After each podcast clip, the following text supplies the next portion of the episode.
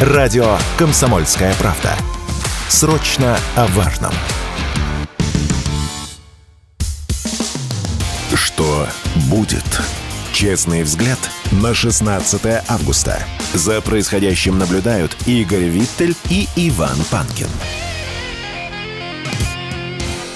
Продолжаем эфир. Иван Панкин и Игорь Виттель с вами по-прежнему. Я напоминаю, что прямые видеотрансляции идут на Рутюбе. Нажимайте там на ракету, ставьте лайк, пишите в чат. В середине часа будем отвечать на ваши вопросы. То же самое во Вконтакте. Там у нас группа. Вступайте в нее смело. И, разумеется, подкаст платформы CastBox, Яндекс.Музыка, Apple Podcast и многие-многие другие. Замечательный агрегатор podcast.ru. Ну и не забывайте про наши телеграм-каналы. Панкин, это мой и моего коллеги Виттель Реальность. К нам присоединяется экономист, потому что сейчас мы будем рассуждать на экономические темы. Антон Табак, здравствуйте. Я бы сказал, что оно общечеловеческое. Антон, привет. Скажи, Привет. пожалуйста, знаешь, по-моему, мы сейчас тобой будем воспроизводить старый анекдот про двух аналитиков. Ты, говорит, ты сам что-нибудь понимаешь? Он говорит, я сейчас тебе все расскажу. Говорит, рассказать я и сам могу. Ты понимаешь что-нибудь? Так вот, хочу у тебя спросить, понимаешь ли ты что-нибудь? Я должен, кстати, похвалить себя. Я вчера в эфире заявил, что будет 12, а не 10. Колташов говорил, что не посмеют до 12. И я же сказал, что ставку вверх дернут, а рубль не будет укрепляться практически. Но он, в общем, такие странные совершает совершает телодвижение. Расскажи, Антон, понимаешь ли ты что-нибудь или нет? Только не рассказывайте, да. Ну как, я не удивлюсь, что даже члены Совета директоров ЦБ не очень хорошо понимают, что происходит, судя по э, тем действиям, которые происходили вчера, например, по исправленному э, заявлению после заседания. Вот, э, то есть, когда сначала э, решили, потом прокомментировали слегка, а потом сказали, ну да, если надо, еще повторим. Э, так, как можем, правило, на машинах членов ЦБ теперь должны быть наклейки «Можем повторить». Ну, да, временные, причем, как говорится, в соответствии с денежно-кредитной политикой. Ну, так что происходит? Объясни, пожалуйста, за какие цели они преследовали и почему рубль не отреагировал так, как они планировали? Э, цели, э, цели, преследовали, э, цели преследовали сбить напряжение, вылить ушат воды на спекулянтов, которые топили рубль. Причем делалось это не только повышением ставки, но и, как, в общем, достаточно хорошо известно, душеспасительными беседами с представителями крупных экспортеров. Вот, и выиграть некоторое время, потому что на самом деле э, там на отрезке в, э, где-то от пары недель, где-то от пары месяцев должна улучшиться ситуация, потому что, например, деньги от э, экспорта приходят не сразу, опять же с экспортерами поработали, поэтому их будет приходить больше, э, рассчитывают на то, что начнется налоговый период выше спрос на рубли, рассчитывают на то, что, что называется, э, те вот денежные потоки, которые выливались на рынок в начале года, это все идет медленно, э, скорость переваривания, она где-то как у динозавра, где-то как у крокодила, то есть что-то сделали в январе, а оно переваривается только сейчас. Соответственно, это все переварится, и в итоге давление на рубль снизится. Ну вот посмотрим, потому что, с одной стороны, рубль отреагировал мало, с другой стороны, э, что называется, могло бы быть и хуже. То есть без, э, как это сказать, без вливания ЦБ, скорее бы всего, двинулся сильно дальше. А вопрос, насколько этого всего хватит? И второй вопрос. А где же обязательная продажа валютной выручки? Я тебе так скажу, там еще же вчера была новость про шорты в Центробанке. И я спросил э, у одного нашего с тобой знакомого, не раскрывая его личности, работающего в Центробанке. Я говорю, вам что, там тяжелых наркотиков подвезли? Он говорит, судя по всему, попросили серьезные дяди.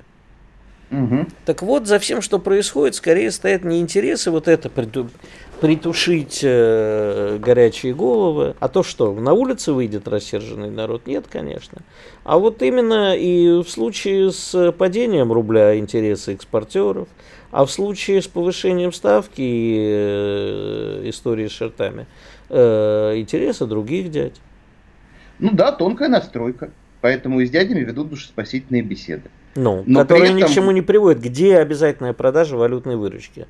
Почему то, что мы делали раньше, не сделали сейчас?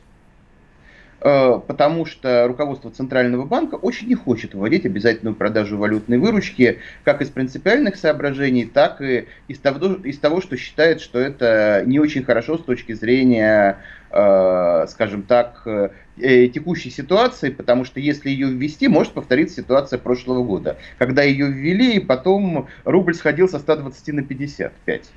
Угу. А нам не нужен такой рубль? Э, скорее всего, не нужен такой рубль. Почему? Потому что у всего есть своя цена.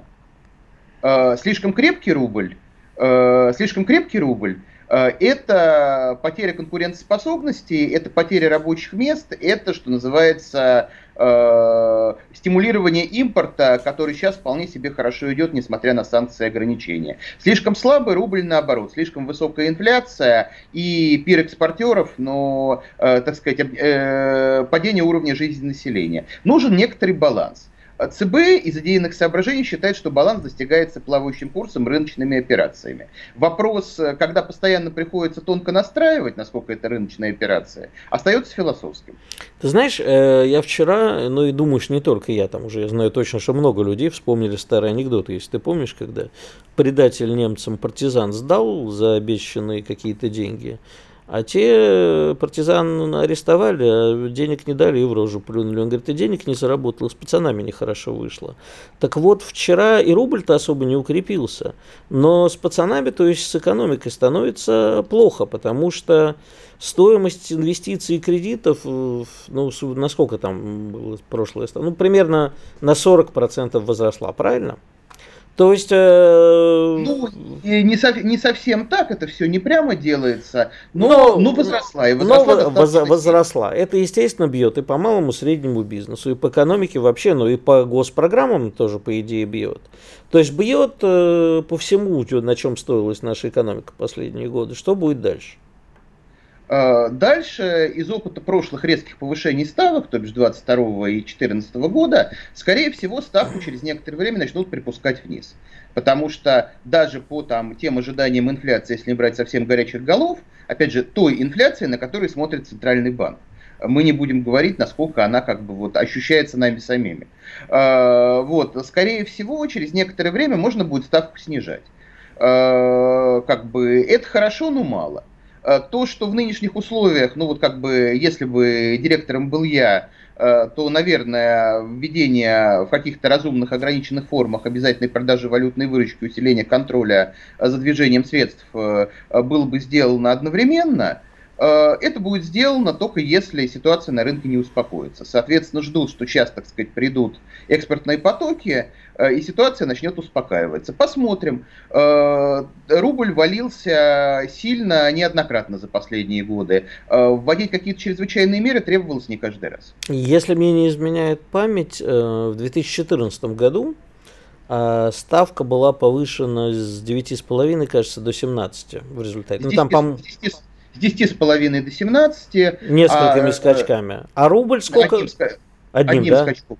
Да. Ну, то есть сначала было регулярное заседание к 9,5 до 10,5, а потом э, сразу на, соответственно, 6,5 процентных пунктов. И, на напом... и напомню, что э, в результате рубль упал с 74 до 120 за доллар. Ну, в течение нескольких лет. А, не повторит ли рубль эту э, траекторию еще раз? И вот во всякие злые языки, во всяких, как говорит мой коллега и соведущий Иван, э, лучших телеграм-домах, говорят, что просто на рынке работают валютные пылесосы, и ЦБ, по идее, должен вести администрирование торгов. Ну, здесь, опять-таки, со свечкой не стою, то есть э, тут источники тоже. Э, э, администрирование торгов, дело в случае срыва рынка вполне нормальное. Я не удивлюсь, что это тоже, как это сказать, меры в арсенале ЦБ. То есть ЦБ тоже пытается дозировать то, что он может сделать. То есть сначала что-то делает, например, со ставкой, и неформально грозит обязательной продажей валютной выручки. Соответственно, Соответственно, если э, процессы будут, э, деградация будет э, усиливаться, значит, ведут что-то из этого арсенала. Вопрос, не придется ли расстреливать все патроны сразу.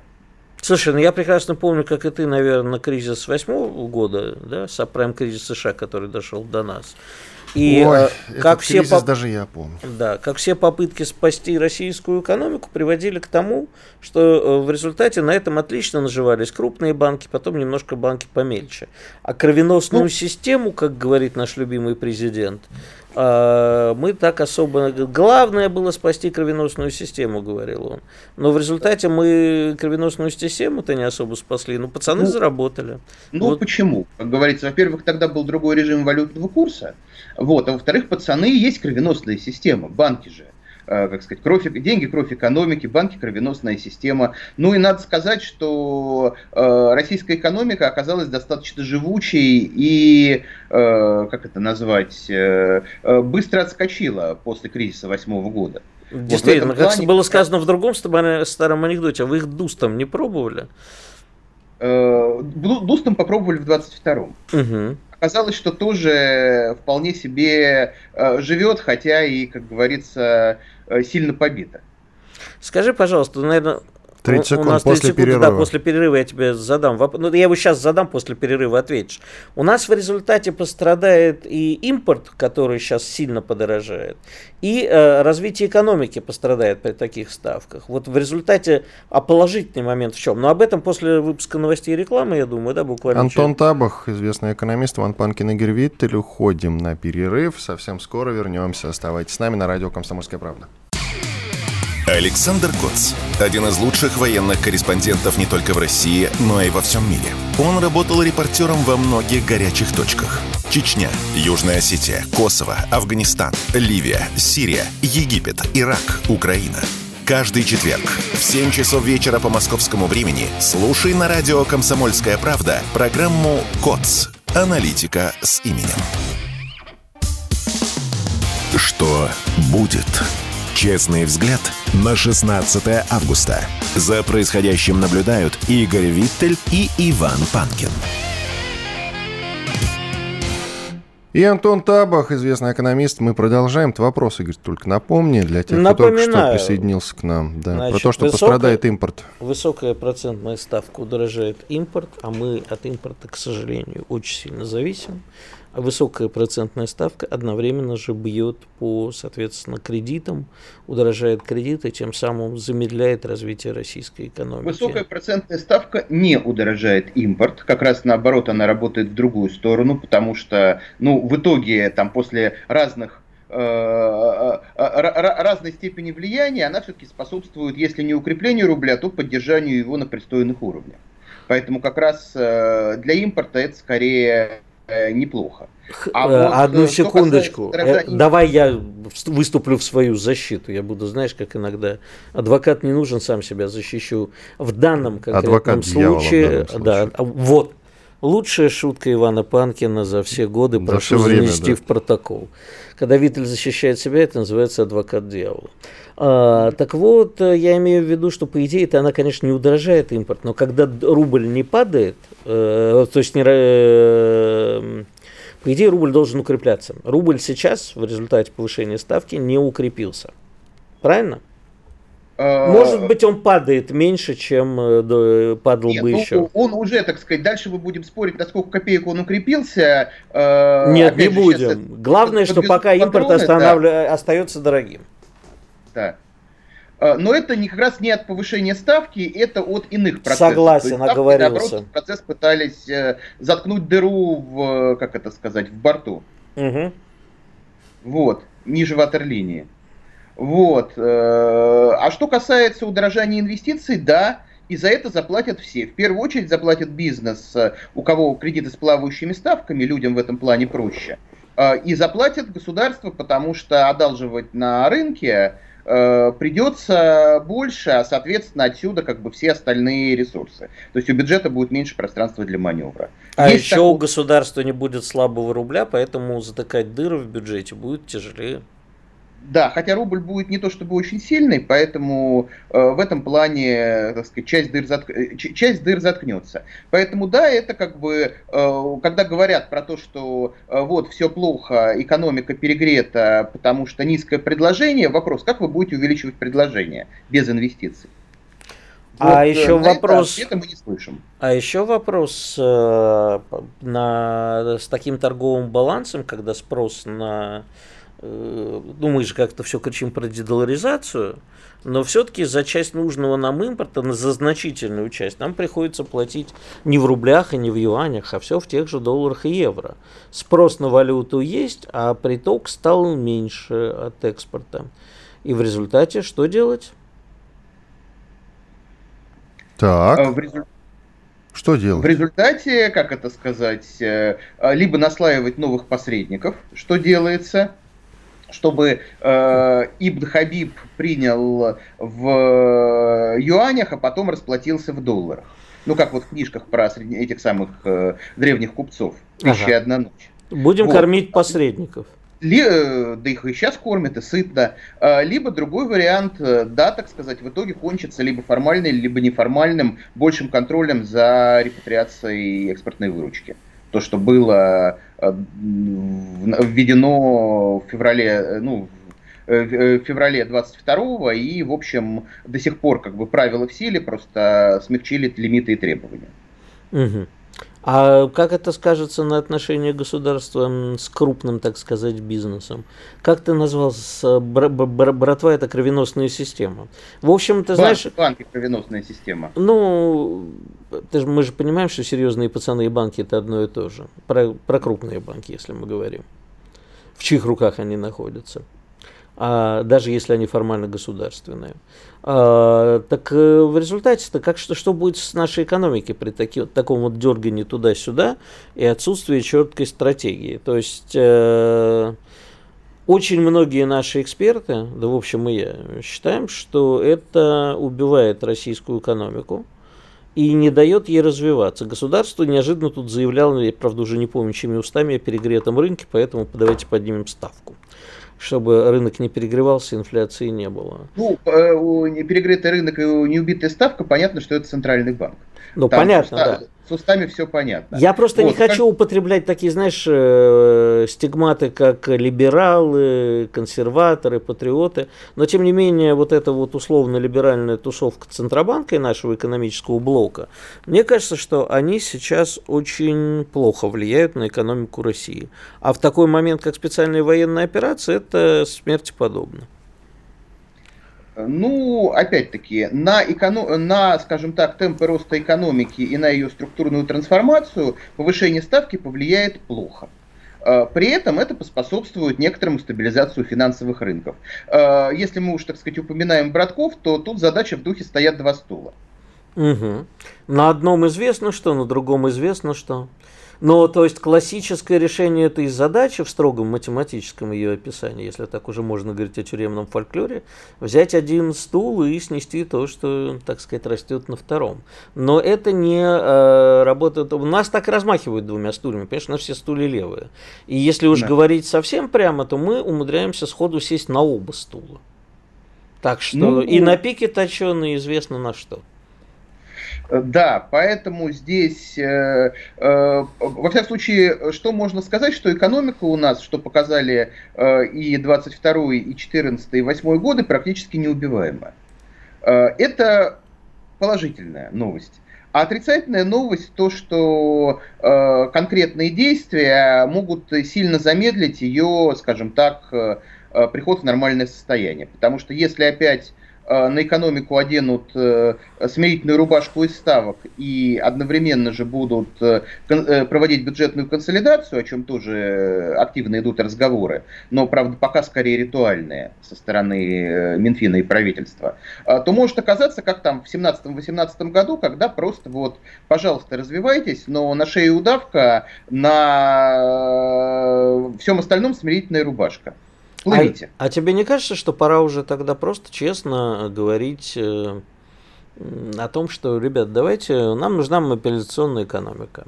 Мы забываем про открытый рынок. Государство дает деньги стратегически важным отраслям, ну, пообещает расстреливать за неисполнение, э, так сказать, планов. И без э, плановой экономики, в хорошем смысле плановой, или как вот некоторые наши эксперты, особенно от «Справедливой России», любят говорить, они там сейчас, если ты видел, у них такой курс устойчивого развития, курс называется. Да. А, что, типа, давайте Госплан 2.0, цифровой рубль и так далее. И вот тогда мы сможем контролировать, деньги даем окрашенные, и даем под структурные проекты. И вот тогда наша экономика будет Э, так э, уже сейчас дают э, разного рода льготные кредиты, не кредиты. Уже сейчас идет активная, как сказать, экономика сидит на, плотно на госрасходах, то есть почти все это делается. Более того, вы думаете, планирования нет? И планирование есть. Э, то есть вопрос дальше, эта система потихоньку, как это сказать, обрастает мясом. Просто зачем э, э, декларировать создание госплана, когда можно проводить цифровизацию? Но с цифровизацией пока все слабенько идет, как я понимаю, и будет, в общем-то, и наше личное сопротивление. Никто не хочет быть абсолютно прозрачным. Разоружиться перед государством, называем так, да? Потому что никто не хочет, чтобы у него в любой момент сказали, ты знаешь, а вот э, хватит, денежки больше не твои. Мы тут что-то подумали, для развития российской экономики мы решили оставить каждому жителю Российской Федерации по 10 тысяч рублей. Ну, Павловская э, реформа. Если, так. если посмотреть на то, что делает государство, физики, за исключением самых крупных, которые, по сути, уже корпоративного размера, типа э, блогеров, э, информационщиков, угу. э, как сказать, будем называть их мягко. Вот. Смотри-ка, э, ты избегаешь слова инфо-цыгане, да, я понял? Да, продавцов э, марафонов желаний где там речь идет о миллиардах рублей, а, в общем-то, физлица государства особо не интересуют.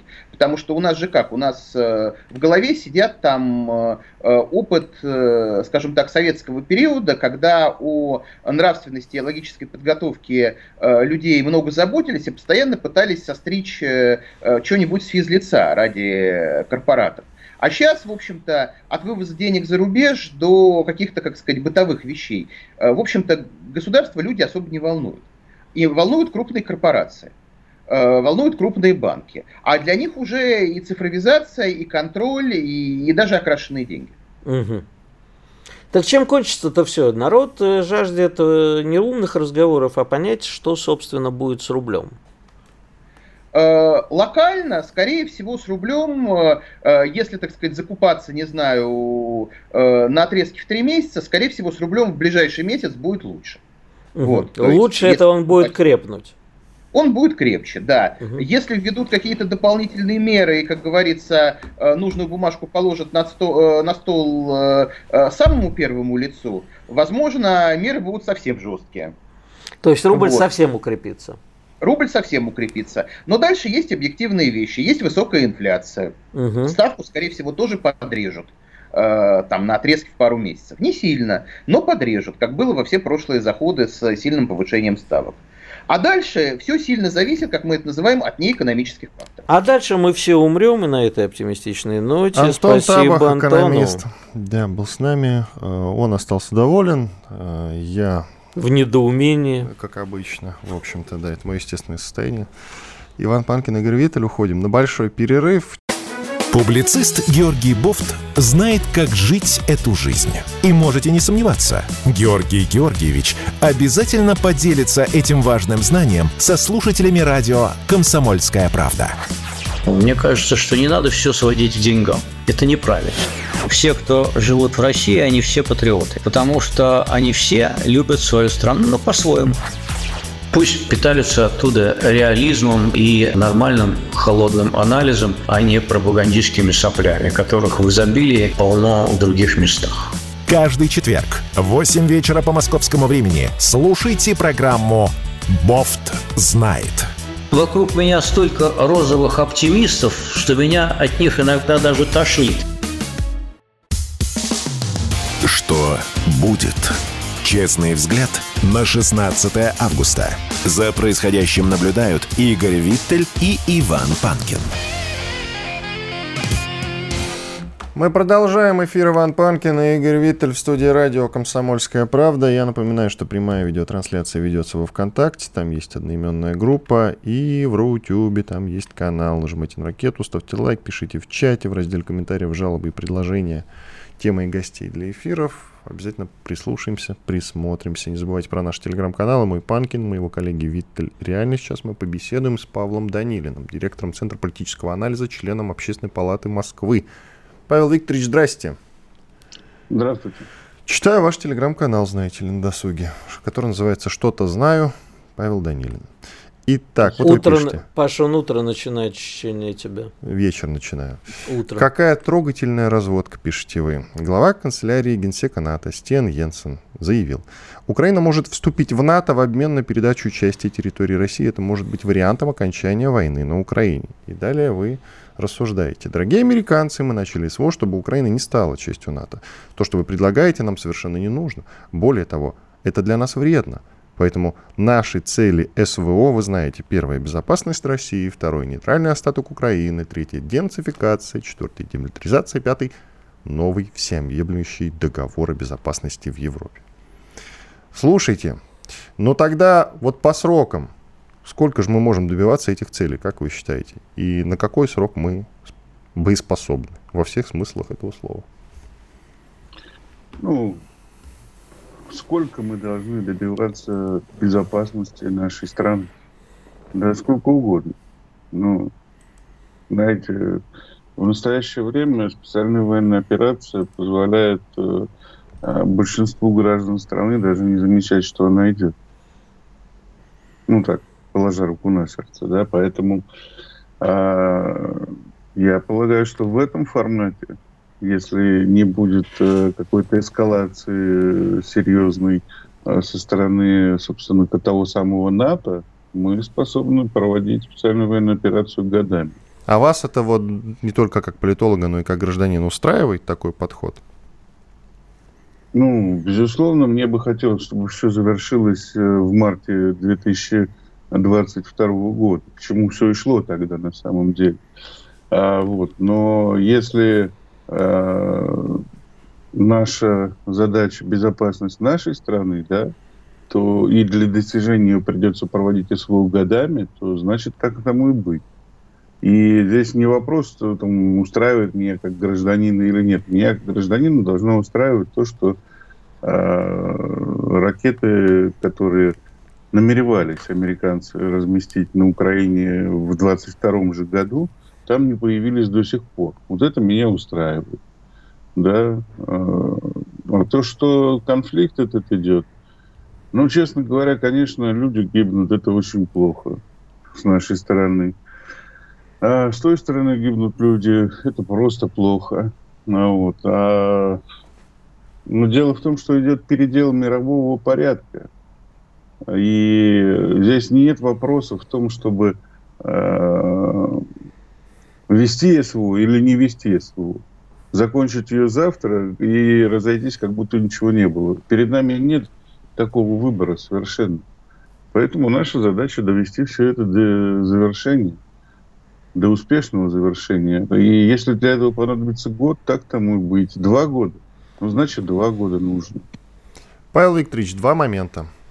Первый заключается в следующем. Если уже второй чиновник от НАТО, а первым был Расмуссен, бывший глава, который два месяца назад заявил о том, что э, НАТО может принять Украину по частям в свой состав, и тут вот глава канцелярии, по сути, ну, первый зам э, Столтенберга говорит о том, что э, можем э, взять если она откажется от части территории, соответственно, если вот прямо два человека подряд об этом заявляют, за короткий промежуток времени, значит, скорее всего, они на это настроились. И как вы считаете, мы, если они завтра вдруг предложат нам такой вариант, откажемся? Я считаю, что мы не имеем права учитывать заявления бывших чиновников, как заявления чиновников действующих. Нет, Поэтому я имею в виду, нет, что там, скорее всего, действительно нет, реально нет, рассматривается такой у вариант. У нас нет двух человек, у нас есть пока только один человек. Да, вот если бы у нас было два человека, да, это было бы интересно уже порассуждать. А так мы имеем дело с обычным э, вбросом информации да, со стороны э, чиновника действующего. но со стороны чиновника такого уровня, которого завтра можно пинком под зад погнать и сказать, что он ошибся. Поэтому это зондирование почвы и просмотр нашей реакции. Типа, сколько людей э, в российском политикуме схватится за это предложение. Ну, вот Дмитрий Анатольевич схватился, да, но я думаю, что, э, конечно, при всем его полемическом задоре, да, э, существенно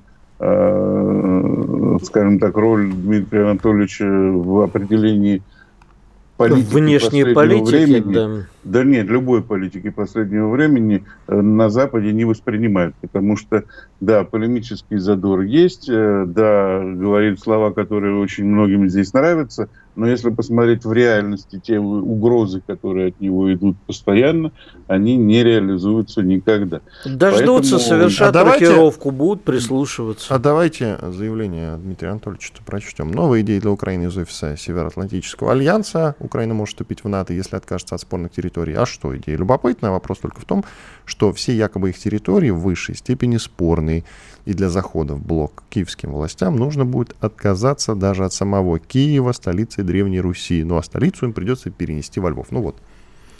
Ну вот, такое заявление. Ну, я ну, просто да, к тому, что концепт... если эта идея там уже активно обсуждается, может быть, они к этому выводу уже, собственно, плавно подходят. Я только об этом говорил.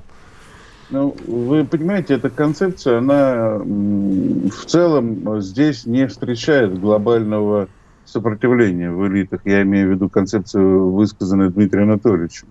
А, то есть и Владимир Владимирович тоже намекал, что если поляки там себе э, восточные крейсы заберут, то мы глобально-то против и не будем. Да, он, конечно, говорил, что это будет оккупация, да, но это проблема будет украинцев, он говорил, опять же. То есть это не наши будут проблемы. А, поэтому а, а, я повторю, что эта концепция, она, безусловно, не встречает большого сопротивления в наших элитах, да, высказанное Дмитрием Анатольевичем. Но при этом вот, чисто по восточным кресам провести по границам или по линии Кирзона, если хотите, провести разделительную полосу, получится ли это? Ну, честно говоря, пока что в этом есть сомнения. Потому Паша, что скажи... мы сейчас стоим гораздо восточнее. Паша, скажи, пожалуйста, э, вот тебя как гражданина, ты говоришь, ну вот устраивает, что медленно выбора нет. А тебя бы устроило как гражданина, если бы мы все решили радикально?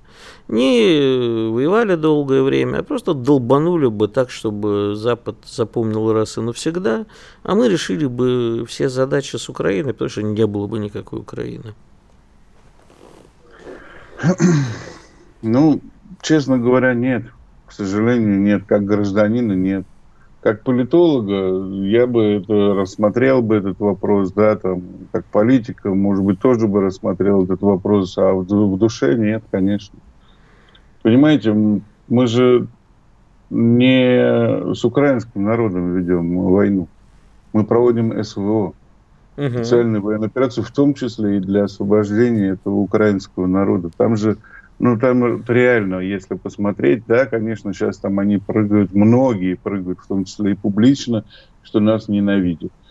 Но э, в реальности это те же самые мы. Слушай, получается... я с тобой как гражданин тоже согласен, но есть вопрос. Мы же понимаем, что даже если мы сегодня, ну вот как мы говорим, Киев за три, ну взяли Киев за три дня, Украина от этого не перестала существовать, а, и даже если мы украинскую армию уничтожим, то останется Запад, который будет жаждать реванша. Запад нашу победу никак не устроит. А это значит, что рано или поздно все все равно кончится большим бодобумсом. Мы просто его оттягиваем, при этом платим за это жизнями наших э, солдат. И мирных жителей, между прочим, в Донецке и Луганске и прочих местах. Это первое. А второе, что, ну, нет, ну, в общем, это, это все вместе, это оно и есть. Мы готовы с этим мириться? Вы знаете, я очень часто на эту тему говорил с сыном, да, когда он меня спрашивал, папа, о чем мы Бадабум большой не сделаем? А, или там, о чем мы, папа, всех фашистов не вырезали, когда в Германию вошли в 45 году? Говорю, слушай, ну а чем мы тогда фашисты? Мы изнасиловали 2 миллиона немок, как говорят наши. Да, да, да, это абсолютная ложь, безусловно, и причем это доказанная абсолютная ложь. Да это даже а, математически невозможно. Ну, я повторюсь, да. А чем мы тогда от фашистов отличаться будем? я с тобой согласен, смотреть? но мы как будем решать Я говорю, с тобой согласен, но я все-таки Но задачи как мы будем решать? Ты же понимаешь, что мы все равно для Запада останемся врагом, и большая война неизбежна. Ну, тут вопрос, знаете, что такое этот Большой Запад, да, и Большая война. Вот э, в настоящее время то, что происходит, это как раз формат э, от, либо оттягивания этой Большой войны до определенного момента, либо вообще э, способ ее избежать. Сделаем сейчас небольшой перерыв, через две минуты да. вернемся и продолжим. Павел Данилин, директор Центра политического анализа, член Общественной палаты Москвы, Иван Панкин, Игорь Виттель, слушайте радио «Комсомольская правда», трансляция ведется в Рутюбе, во Вконтакте, ну и, конечно, на сайте radiokp.ru, там есть кнопка, которая называется «Прямой эфир», ну и, соответственно, все потом в специальном разделе «Что будет» можете найти и послушать. Все программы радио Комсомольская правда вы можете найти на Яндекс Музыке. Ищите раздел вашей любимой передачи и подписывайтесь, чтобы не пропустить новый выпуск. Радио КП на Яндекс Музыке. Это удобно, просто и всегда интересно. Что будет? Честный взгляд на 16 августа. За происходящим наблюдают Игорь Виттель и Иван Панкин. Ну, давайте наблюдать дальше вместе с Павлом Данилиным, директором Центра политического анализа, членом Общественной палаты города Москвы. Есть тут вот еще один интересный момент. Шольц, канцлер Германии, заявил, что Берлин будет выяснять, кто же, кто же, кто же стоит за терактом на северных потоках. А как вы считаете, они ведь наверняка знают, кто там на самом деле стоит за этим самым терактом. Но бесконечно продолжают заявлять одно и то же, что будут выяснять. Хотя на самом деле все давно прекрасно знают. Зачем они тогда вообще об этом шум-то поднимают? Уж промолчали бы, сохранили бы лицо. Ну, дело в том, что для внутренней политики в Германии это действительно больной вопрос. И несмотря на то, что э, действительно все все знают, все все понимают, вы как секрет Полишинеля такой. Сеймура Херша, да, она э, становится все более и более распространенной в, в западно-немецком, э, в первую очередь, дискурсе, да, а, получается так, что э, Шольца постоянно обвиняют в его противнике не только из АФД, то есть альтернатива для Германии, или из э, Делинки, то есть левой партии, но и христиан-демократы, да, то есть получается ХДС, ХСС. То есть получается, что это такой формат борьбы с СДПГ и зелеными. Типа вы знали, но ничего не сделали. Причем, кстати, его напрямую обвиняют в том, что он знал. Да? Говорят, что там, Байден предупредил Шольца. Это последняя, кстати, вот такая тема, которая появилась два, где-то три дня назад. Да? И именно поэтому Херш, э, вернее, Шольц вынужден э, говорить, что э, да, мы займемся расследованием. Потому что последовательно от э, Делинки, от АФД идет запросы через Бундестаг в том числе, да, а, типа, а где итоги расследования, почему они не проводятся, почему они не публикуются. То есть это внутренняя политика Германии, да, типа а, аргумент такой, ну, произошла самая большая, самая страшная, самая опасная террористическая атака на инфраструктурный проект, принадлежащий Германии. А правительство Германии почему-то делает вид, что ничего не произошло. Нормально ли это? То есть, ну, это вот запрос такой. И, кстати, это тоже хороший вопрос. Действительно, нормально ли это, да? А, мы когда-то там считали, что Меркель это человек, который э, продался американцам из-за того, что они угрожали ей э, не, не выдать ей золотой запас Германии. Ну, если это мы говорим о Меркель, то о Шольце мы вообще говорим, потому что он просто подстил-то Байдена в прямом смысле слова. Да? То есть здесь нет вообще никаких вопросов, что он там продался э, за что-то, потому что продался он вообще ни за что, да, это просто за то, что он э, стал канцлером.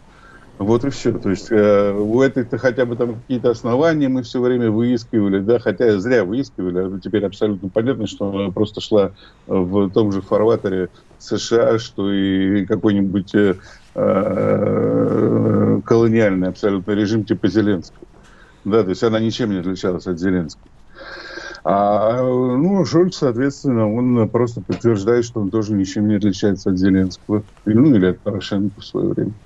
И еще Шольц вот накануне сказал о том, что они не отказываются, и он в том числе от идеи мирных переговоров с Россией, и тут же стало известно, что они действительно будут отправлять Украине дальнобойные ракеты «Таурус», беспокоясь за стабильность Украины. И ну, тогда да. вот это лицемерие это зачем? Вы уж определитесь. Ну, почему лицемерие? Надо же читать э, глубже, да, он же там сказал, что э, на какой формуле-то они готовы к переговорам с Россией. Ну, вспомните, там же говорилось, что на украинских условиях. То есть переговоры с Россией достижение мира на украинских условиях. То есть это формула Зеленского русские сматывают удочки, уходят э, из Крыма, между прочим, тоже это обязательное условие Зеленского, да. С, э, Жителей Крыма потом расстреливают.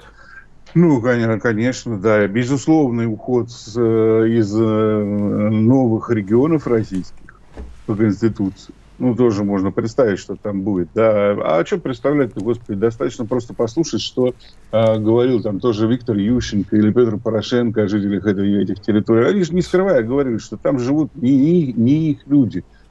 Зем, э, у них формула даже есть такая. Земля наша, люди нет. Ну, то есть мы придем туда, кто успел убежать хорошо, кто не успел убежать, до свидания.